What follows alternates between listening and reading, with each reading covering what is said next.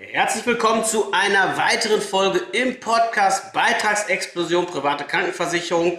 Und wenn du dich gerade mit der Frage beschäftigst, wie finde ich den besten privaten Krankenversicherer für mich, weil du dich neu versichern willst, dann gibt es drei Schritte, die du gehen musst, um am Ende dafür zu sorgen, dass du A einen Versicherer hast, der auch zahlt, wenn es drauf ankommt, und B einen, der auch noch bezahlbar ist, wo die Beiträge noch bezahlbar sind, wenn du im hohen Alter bist. All das in dieser Folge.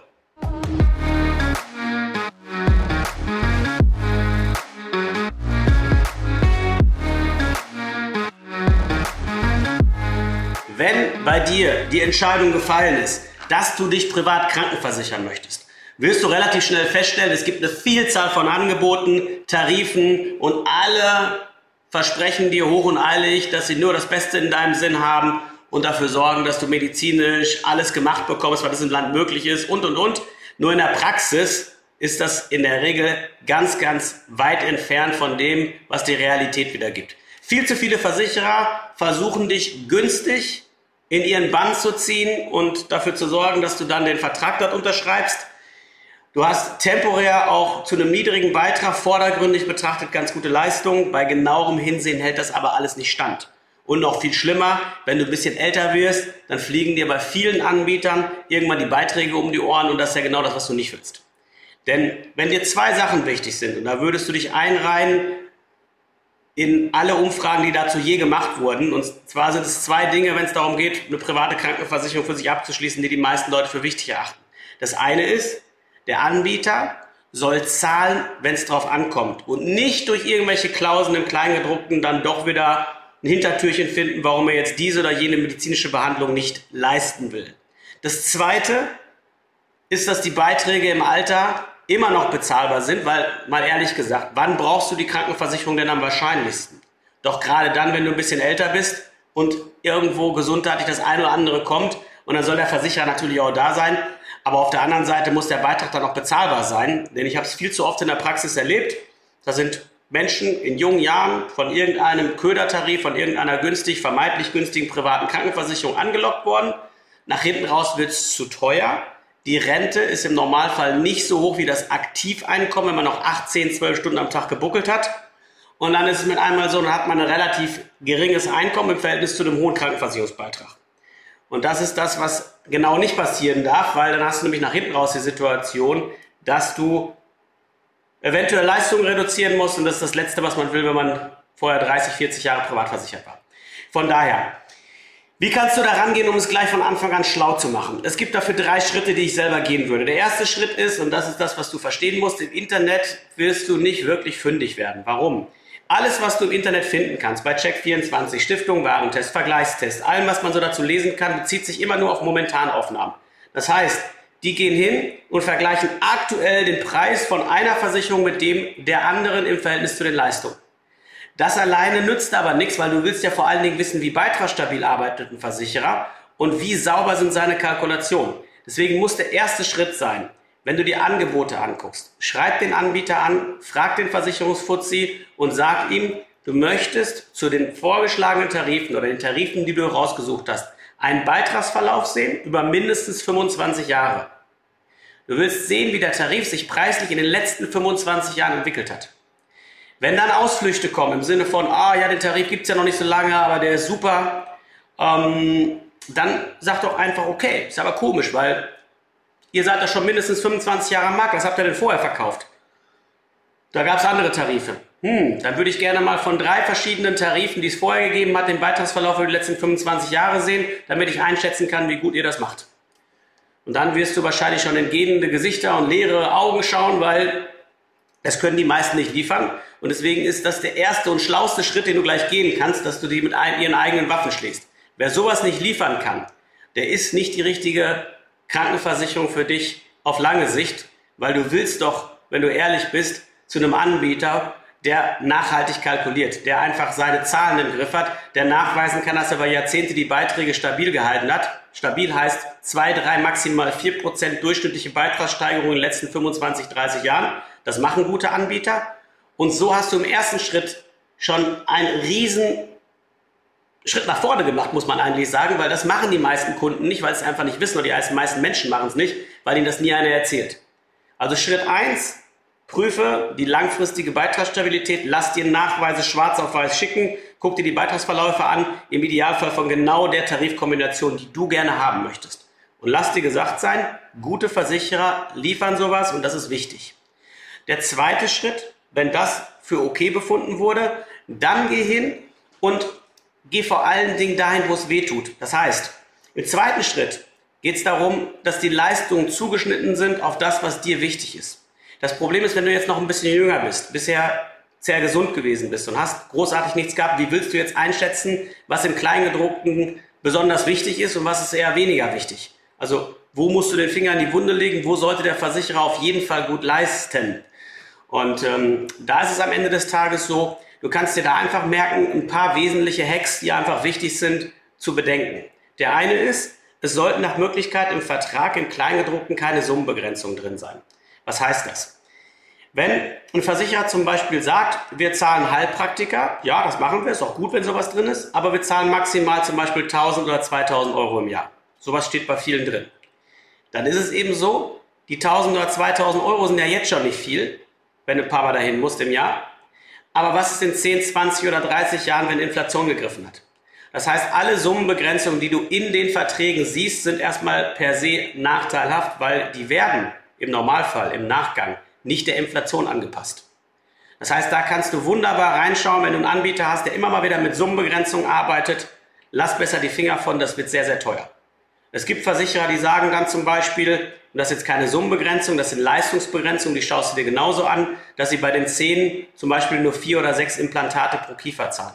Auch hier ist Vorsicht geboten. Wenn du ein bisschen älter wirst, nach hinten raus und relativ viele neue Zähne brauchst, und muss dann einige von denen selber zahlen. Und Implantate ist die teuerste Zahnversorgung, weil da wird der Zahn komplett ersetzt und im Kiefer neu verschraubt. Ist aber auch gleichzeitig die schönste, weil dann braucht man nachher nicht irgendwie die dritten Zähne da, morgen, abends und, und, morgens wieder rein und rausnehmen. Ähm, und dementsprechend sollten solche Begrenzungen da nicht drin sein, weil so ein Implantat kann schnell mal 3.000, 4.000, 5.000 Euro jetzt schon kosten. Wenn du es brauchst, wird es wahrscheinlich noch viel teurer sein. Ähm, und dementsprechend ähm, sollten solche Leistungsbegrenzungen nicht drin sein. Genauso bei Hilfsmitteln. Hilfsmittel sind also Dinge wie, was weiß ich, ein paar Einlagen, orthopädische Schuhe, ein Krankenfahrstuhl, ein Heimdialysegerät, ein Herzschrittmacher, ähm, ein Blindenhund, ähm, was weiß ich, ähm, ein elektrischer Krankenfahrstuhl. Alles das, was irgendwann mal das tägliche Leben einem erleichtern soll. Da sollte nach Möglichkeit nichts drinstehen, dass da irgendwo ein Eurobetrag eine Deckelung drin ist. Oder dass zum Beispiel bestimmte Hilfsmittel nur einmal im Jahr bezahlt werden. Also dass die schreiben zum Beispiel, und Hilfsmittel können maximal einmal pro Jahr abgerufen werden. Das ist blöd, weil wenn du zum Beispiel ein paar Einlagen brauchst, dann brauchst du ja nicht nur für deinen normalen Tagsüberschuh, sondern vielleicht auch noch für Sportschuhe und aus hygienischen Gründen auch noch für ein drittes und viertes Paar, um die nicht ständig umstecken zu müssen. So. Oder wenn du dann ein bisschen mehr Fußprobleme bekommst und brauchst ein paar orthopädische Schuhe, ist ja auch nicht mit einem Paar im Jahr getan. Also von daher, solche Sachen sollten dort nicht drinstehen. Das sind Sachen, wo es eventuell für dich teuer werden kann. Da sollte auch nicht drinstehen, wenn du vergisst, das Hilfsmittel über den Versicherer zu beziehen, du dann irgendwie einen Abschlag zahlst. Weil das kann auch nach hinten raus schnell vergessen werden und teuer werden. Da sollte nach Möglichkeit auch nichts drinstehen, dass du erst über einen Hausarzt gehen musst, wenn du zum Spezialisten willst. Das soll den Versicherern Geld sparen, aber in der Praxis ist eigentlich so, dass du der Leidtragende bist. Zum einen musst du viel länger warten, bis du dann wirklich zu einem Profi kommst, weil du immer erst über einen Hausarzt gehst. Zum anderen weiß der Hausarzt, dass er an dir gutes Geld verdient und wird dich nicht, nicht loslassen, wird so lange an dir üben, bis er äh, sagt, okay, ich komme nicht mehr weiter, aber da ist wieder viel Zeit in Rhein runtergeflossen. Ja, also das sollte entsprechend nicht der Fall sein, dass so ein Hausarztprinzip hinterlegt ist. Das kannst du alles im Grunde genommen besser haben, indem du auf solche Punkte eben achtest. Das heißt, im zweiten Schritt guckst du dir an, was sind wirklich so die wesentlichen Punkte, die einen Versicherer gut oder schlecht machen. Und da ist es eben so, keine Eurosummenbegrenzung, keine Begrenzung bei den Leistungen, zum Beispiel bei Implantaten, keine Selbstbeteiligung oder versteckten Euro-Begrenzung bei den Hilfsmitteln, nach Möglichkeit kein Hausarztprinzip. Und wenn möglich, nimm freie Krankenhaus- und Arztwahl dazu, also nimm ruhig zwei Bettzimmer und Chefarzt mit rein, weil dann kannst du im ganzen Bundesgebiet immer frei entscheiden, wer dich wann, wo und wie behandelt.